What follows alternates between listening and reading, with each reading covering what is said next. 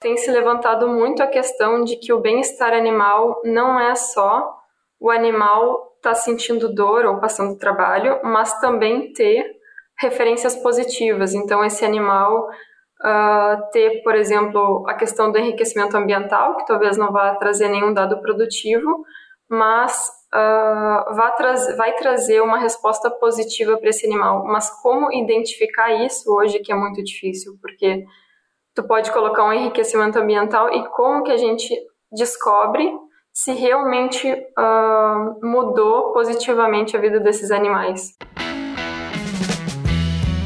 Bem-vindos ao podcast O Aviário, as mentes mais brilhantes da avicultura no seu bolso. O podcast O Aviário só é possível através do apoio de empresas inovadoras e que apoiam a educação continuada na avicultura brasileira. Pegasus Science, a solução inteligente e em tempo real para a interpretação de micotoxinas. American Nutrients, solução é o nosso compromisso. American Nutrients, entregando soluções tecnológicas para o bem-estar e segurança humana e animal desde 2007. Alicerçados ao conceito One Health, os produtos e a inovação da American Nutrients contribuem para a saúde humana, o bem-estar animal e a preservação do meio ambiente.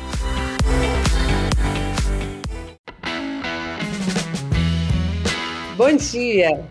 Bom dia, tudo bom? De novo no nosso podcast. Nós estamos aqui com a Patrícia Sócia. Tudo bem, Patrícia? Como é que tá? Tudo bem. Tudo bem. A Patrícia que mora na Bélgica e que hoje está no Brasil. Patrícia, você veio passar final de ano por aqui? Não, na verdade eu fui para o Brasil faz uns dois meses para pegar um pouco das férias e agora voltei para cá. Vou passar o Natal Ano Novo aqui. No frio, na neve, vai ser bom. É. Patrícia, conta pra gente um pouquinho do teu caminho. Eu acho assim que você tem uma história bem legal para contar pra gente, principalmente no que se refere à é, busca de oportunidades. Você estava me contando que você graduou lá no Rio Grande do Sul. Conta um pouquinho da tua história aqui pra gente. Então, uh, eu fiz a minha graduação na URGS, na Federal do Rio Grande do Sul, e durante uh, o início da faculdade, a minha ideia era trabalhar com pequenos. E logo no primeiro semestre eu descobri que uh, não era bem o que eu gostaria de trabalhar. Então comecei a dar uma olhada na produção e comecei a buscar alguns setores e comecei a fazer estágio ali na avicultura com o professor Sérgio Vieira.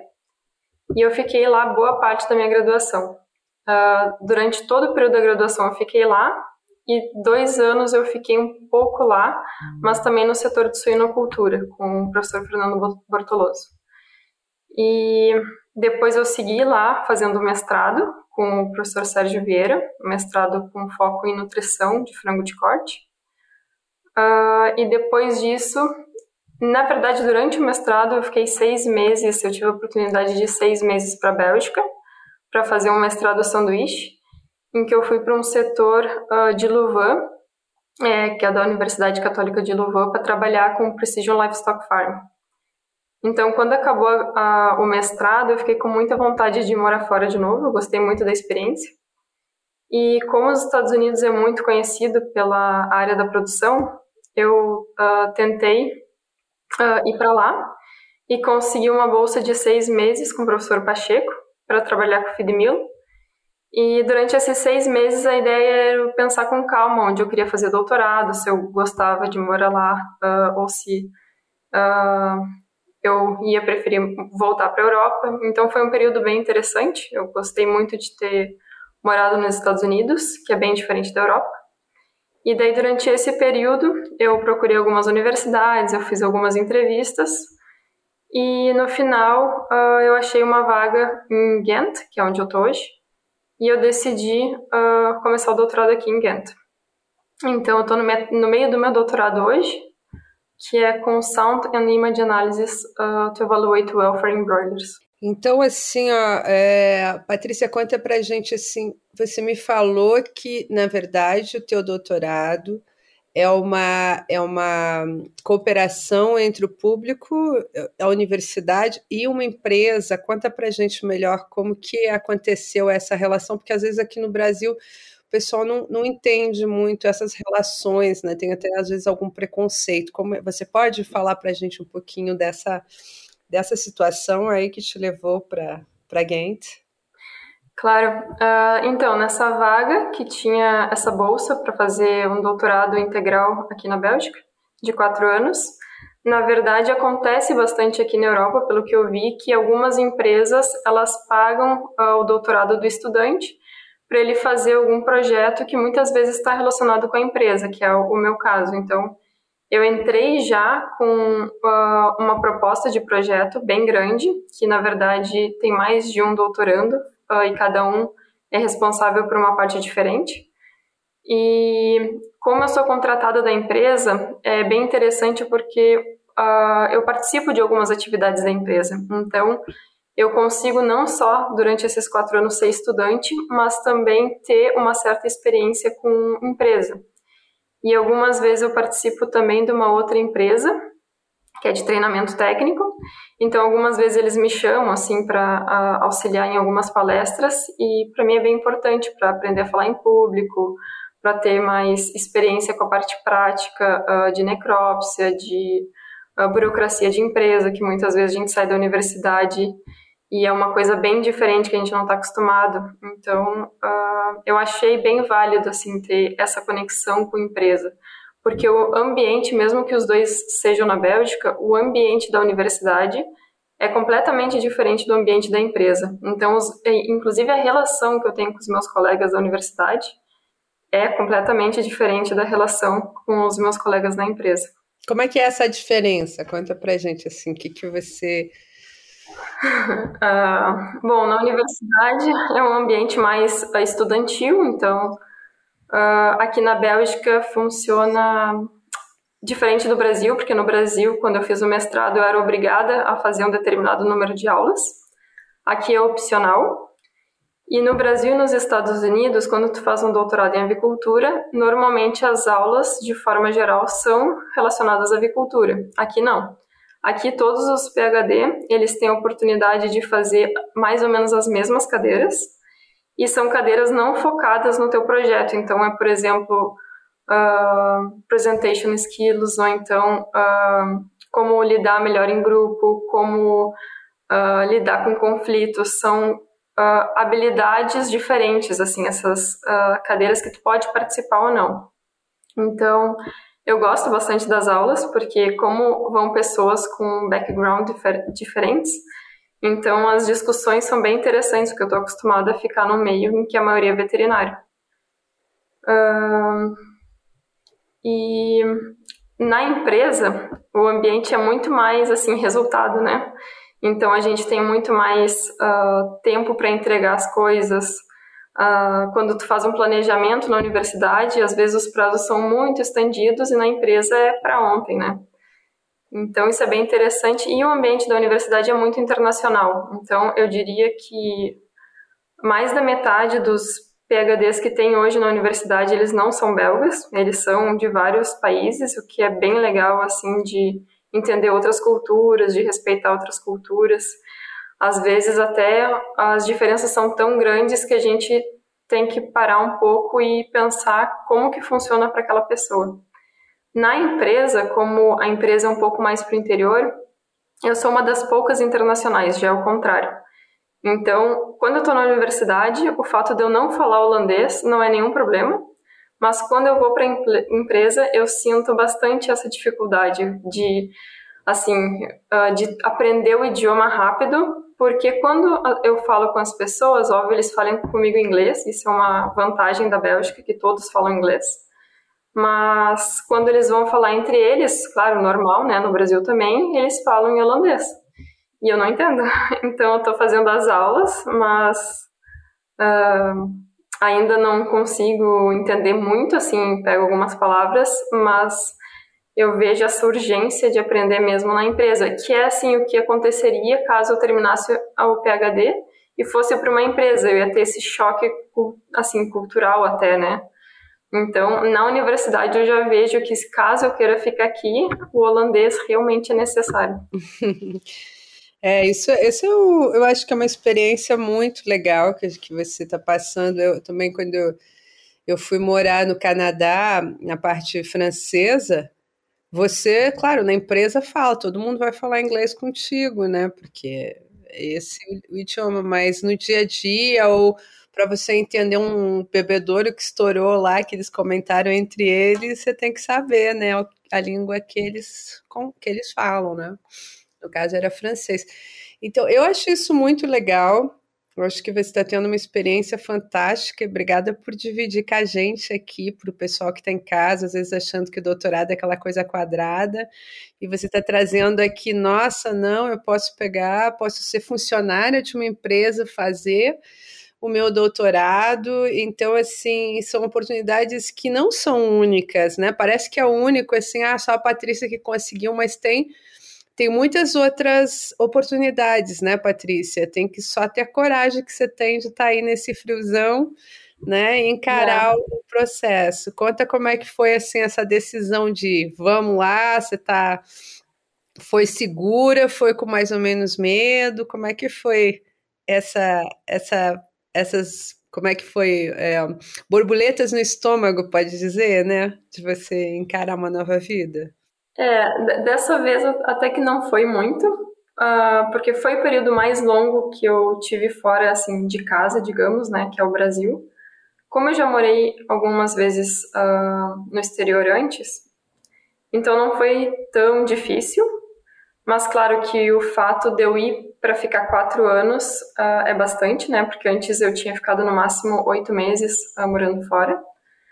Mas Uh, eu acho que vale a pena. Eu, eu, fiquei muito mais empolgada, na verdade, do que com medo, assim, de vir para cá. Até porque eu já conhecia o país, porque eu tinha feito o, mestrado sanduíche aqui.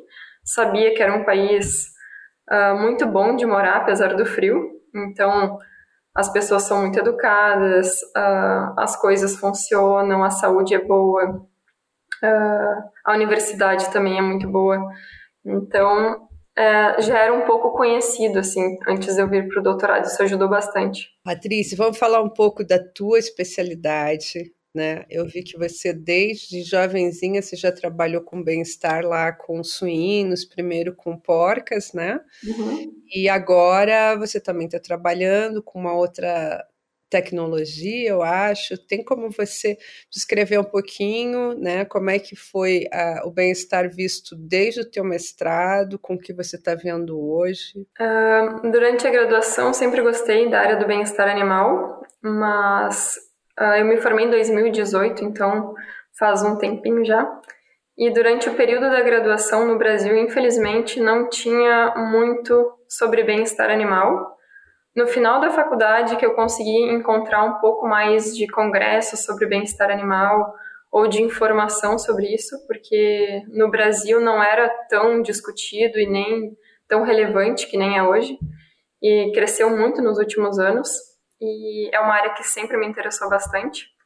Só que quando tu vê o bem-estar uh, discutido no Brasil, eu não sei como é que está hoje, mas na época não era focado em uma espécie, então quando tu ia para um evento de bem-estar animal, até hoje, aqui na Europa isso acontece, é de todas as espécies, porque às vezes não tem pessoas ou material suficiente para fazer um congresso sobre só uma espécie.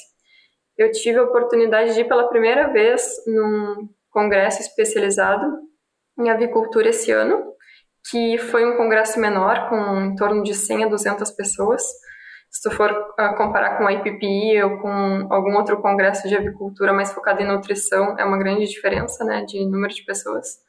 Mas foi bem legal. E aqui eu consegui, consegui assim, ir atrás de um doutorado especializado em bem-estar animal, o que para mim acaba sendo não só a vida profissional, mas também uma coisa que eu acredito que está mudando e que eu acho importante que mude nos próximos anos. E o meu doutorado também é com uh, uso de câmeras e microfones na produção, para a gente conseguir uh, melhorar o controle da produção do frango de corte e também para ter um melhor controle sobre o bem-estar desses animais, porque nos últimos anos, né, como todo mundo sabe, a população está aumentando, a demanda por carne é cada vez maior e o número de produtores uh, tem diminuído, então o produtor cada vez mais ele avalia um maior número de animais nas suas fazendas e é difícil tu ter um controle individual desses animais. E tem se trabalhado bastante aqui o uso de sensores e de tecnologia justamente para conseguir ajudar esses produtores a ter um maior controle da produção e também que consequentemente um bem-estar desses animais, porque assim como tu detecta algum problema de uma forma mais rápida, auxiliando o produtor e o próprio veterinário a resolver o problema, tu também está uh, ah, ajudando o bem-estar animal que hoje, na verdade, tem um problema com encontrar indicadores que tu possa confiar para dizer que esses animais eles estão em um bom nível de bem-estar animal. Essa era a minha uma pergunta que eu tenho para você. Assim, todo mundo fala em bem-estar, você falou aqui várias vezes em bem-estar. O que, que é o bem-estar para você, Patrícia? Não um conceito lá do livro, o bem-estar que a Patrícia, como especialista, quer dizer para quem está em casa. Porque você sabe que aqui no podcast Aviário a gente tem um público bem diverso. Então, assim, qual a mensagem que a Patrícia quer passar, seja para um, um estudante que está começando, como para algum produtor que está escutando a gente, como que a Patrícia define bem-estar animal? É muito difícil definir bem-estar animal. Uh, tem diversas formas de tu olhar o que, que é o bem-estar animal. Tu pode olhar só para a questão produtiva, se o animal está produzindo, se ele está crescendo e se ele não tem doenças, ele está em bem-estar animal. Mas nos, nesses, durante o período do doutorado, assistindo aulas e conversando com pessoas da área, uh, tem se levantado muito a questão de que o bem-estar animal não é só o animal estar tá sentindo dor ou passando trabalho, mas também ter referências positivas. Então, esse animal uh, ter, por exemplo, a questão do enriquecimento ambiental, que talvez não vá trazer nenhum dado produtivo, mas uh, vai, tra vai trazer uma resposta positiva para esse animal. Mas como identificar isso hoje que é muito difícil, porque tu pode colocar um enriquecimento ambiental e como que a gente descobre se realmente uh, mudou positivamente a vida desses animais. Então, Uh, assim como no meu doutorado, em várias outras pesquisas, eu acho que tem muita. Uh, tem sido muito estudado isso de como identificar que o bem-estar animal está sendo respeitado. Então, para mim, não é mais só dados produtivos, para mim é muito também da questão de promover que esses animais eles tenham como se fosse emoções como felicidade. Então, não só ele não está sentindo dor, não está sentindo fome, que são o, as cinco liberdades, né? Então, o bem-estar hoje, no, na minha visão e o que a gente tem pesquisado, é que vai além disso, né? Mas quando você chega assim para um, um produtor e você mesmo falou que aqui no Brasil assim o pessoal não considera muito bem-estar, é, o que, que a gente vai falar para eles fazerem? Assim, é um enriquecimento? É, quais seriam os pontos de bem-estar que realmente que se fala assim não tem parâmetros, pelo que eu entendi, né? Não existe um parâmetro bem claro. É, não é que no Brasil não tenha bem-estar, né? Que na época da minha graduação, como as coisas mudaram muito rápido, se falava muito pouco e quando eu entrei na, na universidade, que foi em 2012, e quando eu saí, que foi em 2018, eu vi um crescimento muito grande durante esse período sobre bem-estar. Hoje eu acredito que esteja ainda maior. Quando eu saí da universidade, tinha uma cadeira de bem-estar na faculdade que eu não pude fazer porque quando eu entrei, essa cadeira não existia. Então, uh, Claro que a Europa, por várias questões, inclusive econômicas, de que as pessoas elas podem pagar por uma carne mais cara, eles vão mais a fundo na questão de bem-estar animal. Mas eu acho que, com certeza, o início uh, do bem-estar animal é uh, ver se esses animais eles não estão, primeiro, tendo as questões negativas de passando fome, sede, a questão da temperatura é muito importante né, na, na avicultura, se eles não estão passando nenhuma uh, dificuldade nesse sentido, doença também, o controle de doença, que na avicultura a gente sabe que espalha muito rápido, a gente teve agora né, a influenza aviária, que foi um grande problema em muitos países. Então, acho que esse seria o começo, uh, e a forma de tratar os animais, né? Então, às vezes a gente sabe que às vezes a gente está uh, pressionado pelo tempo, e por causa do tempo, às vezes a gente trata os animais de um, de, talvez de qualquer jeito, de uma forma mais rápida, isso com certeza uh, seria uma forma de evitar o sofrimento desses animais e sem falar assim questão de uh, aumentar custo, né, com introdução de enriquecimento ambiental ou de outros equipamentos como o uso de câmera e microfone, por exemplo. É, eu acredito assim que é, o que você falou é bem legal, né? Falar sobre o bem-estar, começar pelo básico. Por que, que eu coloco tanto animal por metro quadrado? Por que, que eu né, não, não tomo os cuidados básicos de ter é, comida, alimento? Acho que é, infelizmente, vim ir pelo básico para daí chegar onde você onde está na Europa, né? Que já pode pensar na felicidade. Uhum. É que nem no ser humano, né? Você vai para uma região onde está faltando comida, o mais importante é comer. Onde você vai numa, numa possibilidade que você já tem o básico, aí você já pode seguir para os outros, outros valores né, de cada ser vivo. Me fala um pouco sobre essa questão dos microfones, como é que é a base, assim, o objetivo do teu projeto, o que, que vocês estão trazendo de inovação, o que você pode falar para a gente, porque tem coisa que você não pode, né? Que é... é, pois é. Então, na verdade, é um projeto grande que, uh, como eu falei, tem vários uh, doutorandos, né? Então, cada um fica responsável por uma parte desse projeto. A minha é câmera e som, mas, por exemplo, eu tenho um colega que trabalha com o uso de uma plataforma mais tecnológica para enriquecimento ambiental, um outro colega que trabalha com sensores que são uh, colocados no animal, então muito mais na questão experimental, né, do que na produção em si. A gente está falando quais sensores assim para para atividades vitais, tipo. É, para, por exemplo, microchip de temperatura, ou então para localização do animal, ou então para avaliar atividade. Então, esses são sensores mais nos animais, né? Eu trabalho mais com esses sensores ambientais, que é câmera e som. Então, com a câmera, a nossa ideia é estudar o comportamento desses animais. Uh, em frente a diversos desafios. Durante ao longo do meu doutorado, a gente, na verdade, está tendo vários experimentos usando esses sensores. E o som seria para estudar justamente a vocalização, as diferentes vocalizações que eles produzem durante esses desafios.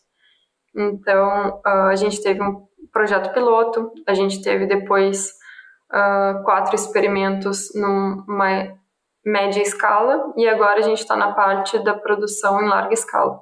Então a gente vai testando eles, porque claro que quando tu tem um ambiente experimental é muito mais controlado e fácil tu ter um resultado, mas às vezes quando tu encontra resultados numa parte experimental não quer dizer que tu pode, né, levar isso para produção e que vai funcionar, porque a escala é muito grande e num stable, né, de avicultura tu pode ter, sei lá, uh, ah, 50 mil frangos, então é muito difícil de de ter, uh, de passar, né, essa informação.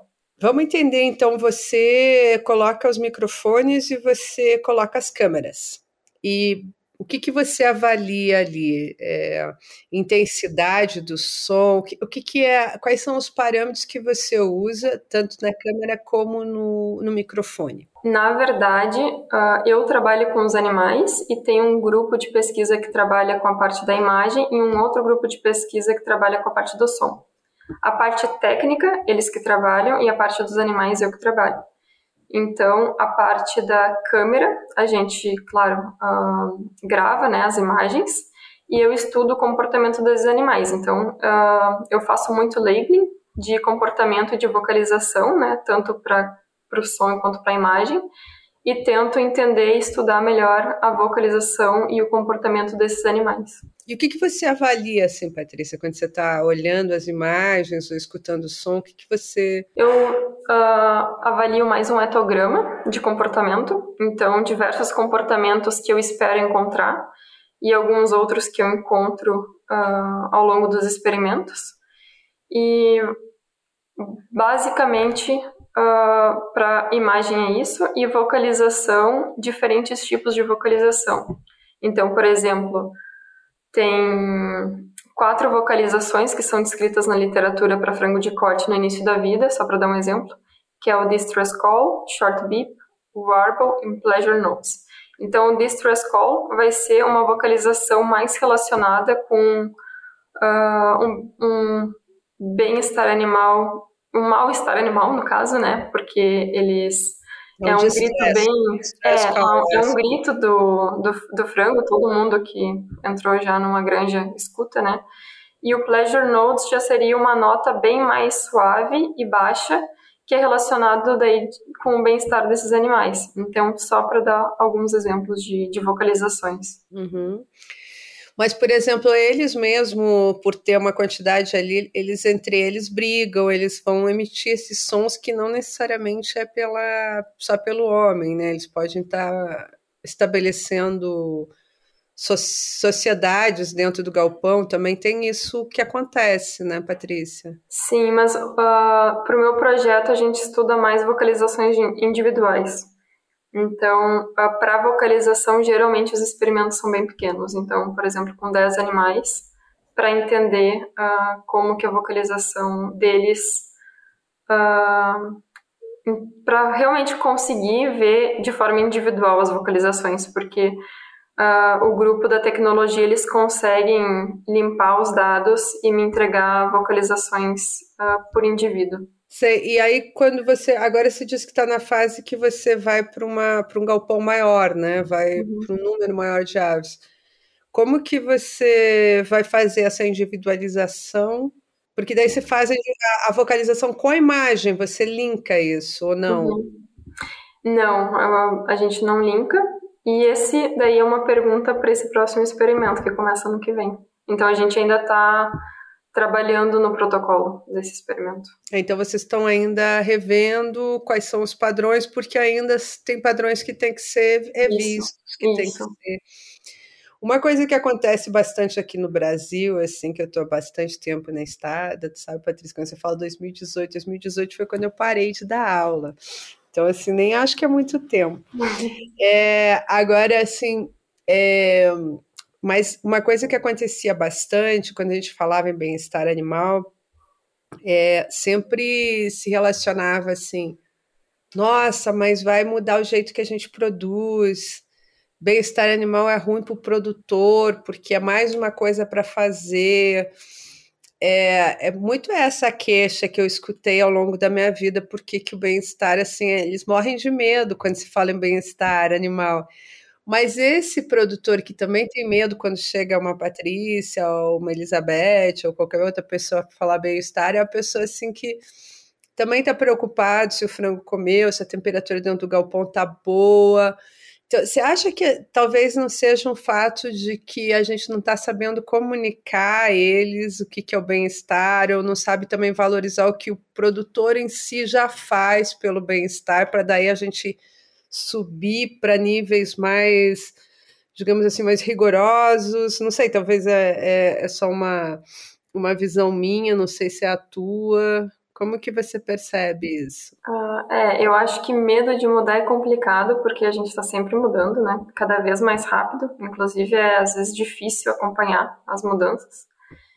E realmente eu acho que o bem-estar às vezes é muito mal visto e, é, e, depende muito da forma como a gente passa, porque para mim a base do bem-estar, o início tem que ser o bom manejo, né? Que é o que o produtor realmente se preocupa. Um bom manejo e o bom tratamento com os animais é a base, com certeza, porque se ele tiver todo o resto, mas a temperatura não for adequada, tu não está respeitando o bem-estar animal. E não necessariamente o bem-estar, o bem-estar ele vai ter custos para o produtor, né? Porque o que eles têm muito medo é de legislações, pelo que eu vejo. Então, por exemplo, aqui uh, daí tem a densidade, quantos quilos por metro quadrado. Então, para tu ter uma produção de 40, 42 quilos por metro quadrado, tu tem que uh, preencher vários pré-requisitos assim normativos que te permitem que durante, naquela produção ela é boa o suficiente para tu ter essa, essa densidade, né? Então, sim, tem coisas que são custosas para o produtor, alguns enriquecimentos ambientais, mas não necessariamente né, é custo. Então, eu acho que a forma como o bem-estar animal às vezes chega, ele é mal visto porque realmente eu acho que a gente não está sabendo passar informação talvez direito, né? Uh, porque muita, muitas pessoas uh, relacionam o bem-estar com perder dinheiro. Então, às vezes, dependendo de como tu olha, tu vai ganhar dinheiro, porque se o animal ele tiver um bom manejo, comparado com o animal que não tem um bom manejo, tu vai ter uma valorização da tua produção. É, eu quando fazia parte aqui da pós-graduação na, na Federal do Paraná, eu fui assim do comitê de, de orientação de uma tese onde ela mostra, né? Eu já vou lembrar o nome dela, que ela trabalhava na BRF, onde ela mostra a, que o bem-estar, né, de maneira geral no Brasil era melhor do que na Dinamarca. É antigo, não sei se chegou a ler essa. essa... Por causa do manejo. É, por causa do manejo, por causa das condições de instalação também, né? uhum. Porque aqui, assim, tem muito galpão aberto ainda, então, teoricamente, o animal ainda tem uma troca de ar, né? É... Então, às vezes, assim, quando veio essa resposta, eu achei tão produtiva, assim, porque deu um alívio, assim, eu lembro que quando ela mostrava esses dados, assim, os, os produtores davam, assim, uma respirada, porque sempre fala assim, ai, vocês estão fazendo mal, sabe? Assim, é que nem tirar antibiótico, a gente fala assim, tirem, como se ao longo dos anos que eles usaram, também não foi importante, né? Porque, como você diz, toda hora a gente está mudando. Então é, é bem interessante assim. E você já foi, é, Patrícia, assim, para o campo aqui no Brasil, lá na Bélgica? Você consegue fazer algum tipo de comparação em que a tua, da tua visão mesmo entre o que, que você tem lá quando você trabalhava com o Sérgio, fazendo os experimentos, com os experimentos que você faz hoje na Bélgica, quais são as principais diferenças positivas e negativas para os dois lados, né? Não, não precisa puxar para um lado só, né? É, não, mas tem os dois lados mesmo, porque ao mesmo tempo que aqui eu vejo que de, de forma geral, assim, os produtores eles têm mais tecnologia, então painel de controle, então o ambiente é muito bem uh, controlado, né, o que facilita bastante. Uh, no Brasil, eu acho o manejo muito bom. Uh, eu percebo, assim, claro, tem a questão da gente também ter mais mão de obra no Brasil, o que facilita a gente poder ter pessoas olhando a produção, mas eu aprendi muito, assim, na, nas granjas do Brasil a ter um bom manejo, a olhar tudo, assim, como talvez até por a gente não ter a tecnologia e ter que suprir a falta dela, quem tem que fazer isso é a gente e um ser humano ele não vai substituir a tecnologia em muitos aspectos, né? Então entrar uma pessoa e olhar o nível do bebedouro, acompanhar o nível do bebedouro, o nível do comedouro, uh, não só olhar o termômetro do painel da temperatura, mas entrar lá dentro e ver se os pintinhos ou os frangos eles estão em heat stress ou se eles estão com frio no início da produção, que acontece muito aqui na Europa, por exemplo, porque o painel do controle vai estar dizendo que está 32, 34 graus, mas às vezes talvez tenha uma entrada de ar e lá dentro não está tão alta temperatura assim e tu vê que os pintinhos estão amontoados. Então eu acho que uh, tem aspectos positivos e negativos das duas partes e é bem interessante assim enxergar. É, isso é bem legal, porque às vezes assim vem como uma culpa. E eu também assim, viajando, eu viajei por muitos lugares assim, né, e vejo que aqui no Brasil e também na América Latina existe um cuidado grande com, com o animal em si, né? Comparado a outros lugares, ainda existe assim aquele, aquela relação com o animal, porque entra um funcionário lá, né? Não é que nem assim, você só olha de fora chegando esses resultados e não, então tá bom, ninguém vê como é que tá. Associar a câmera pode ajudar, né? Porque daí você olha a temperatura e vê o, a relação do movimento, ou essas coisas assim. É isso que eles estão tentando colocar para diminuir o estresse desses, é, desses animais. Lá na Europa também se fala muito no animal solto, né, de vida livre, né, criação free range, essas coisas. O que, que você tem para falar para nós assim dessa comparação do convencional com o free range, vantagens e desvantagens de cada um em termos especificamente de bem-estar. Não vamos falar mais de produção, vamos falar só na visão bem-estar mesmo. Como é que você observa isso? Uh, aqui, uh, algumas produções elas são free range e as pessoas elas pedem, muitas pessoas que têm um poder aquisitivo uh, ah, para comprar esses produtos elas preferem. Inclusive tem marca, uma marca na França conhecida que é de animais com melhor nível de bem-estar animal. Para bem-estar animal, se a produção ela é bem controlada, eu acredito que sim é melhor. Essas aves elas vão ter mais espaço né, para apresentar o comportamento natural delas, para interação, para exploração do ambiente, mas não pode ser feita de qualquer jeito, porque muitas vezes as pessoas elas fazem um free range de qualquer jeito, né, digamos assim. Então, simplesmente colocam num campo aberto uh, que está sujo, ou que não tem controle de verminose, ou que não tem controle de predadores.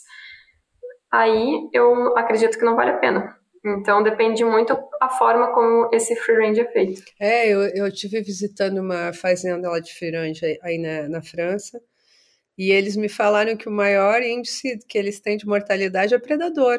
Né, que é uma coisa assim que quando você está com, com ele dentro do aviário, você nem pensa que vai vir alguém ali vai vai matar os bichinhos, né, uma raposa ou algum animal selvagem.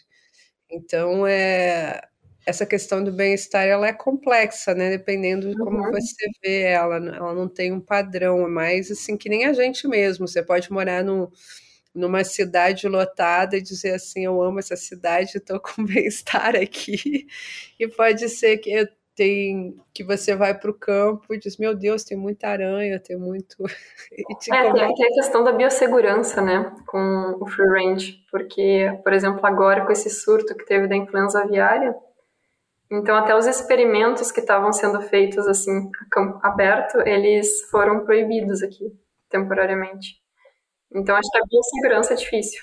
É, eu estive visitando também aqui no Brasil mesmo um, um pequeno produtor de aves é, de ovos, e ele disse assim: ai, que dó, eu agora tenho que fechar elas por causa da influenza. É interessante, né, que você faz um trabalho para que as aves fiquem livres, mas daí como no Covid a gente tem que se fechar, nas aves também tem que ir para dentro para controlar uma doença. Então, é, realmente assim o bem-estar ele vai ter que passar por todos esses ajustes, né, de desafios, de infecciosos ou ou questões de manejo, até chegar no ponto máximo aí, que é o um enriquecimento, né? Se diz assim, não, vamos enriquecer, vamos deixar eles mais à vontade.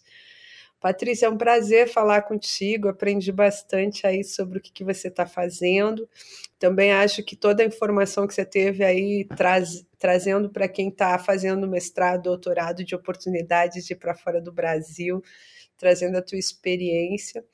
Agora, para finalizar, a gente sempre deixa aquela parte para os nossos convidados dizerem qual é o recado que você quer deixar, o que, que a Patrícia quer dizer para a nossa para o pessoal que segue a gente aqui no Aviário em relação ao bem-estar, em relação a, a, a, vida, enfim, qual a, a mensagem final da Patrícia para a gente?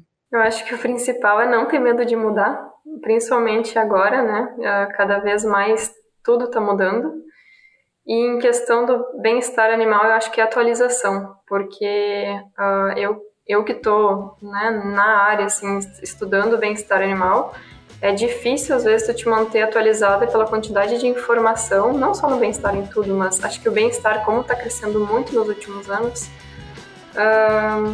acho que tem, tem mudado bem rápido e se atualizar é, é, bem importante, porque às vezes alguma coisa que a gente acreditava antes uh, já não é mais bem assim, por um ou outro motivo. Então, eu acho que é principalmente isso. E obrigada pela oportunidade.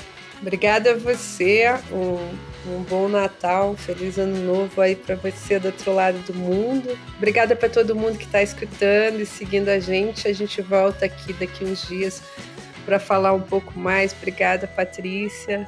Obrigada.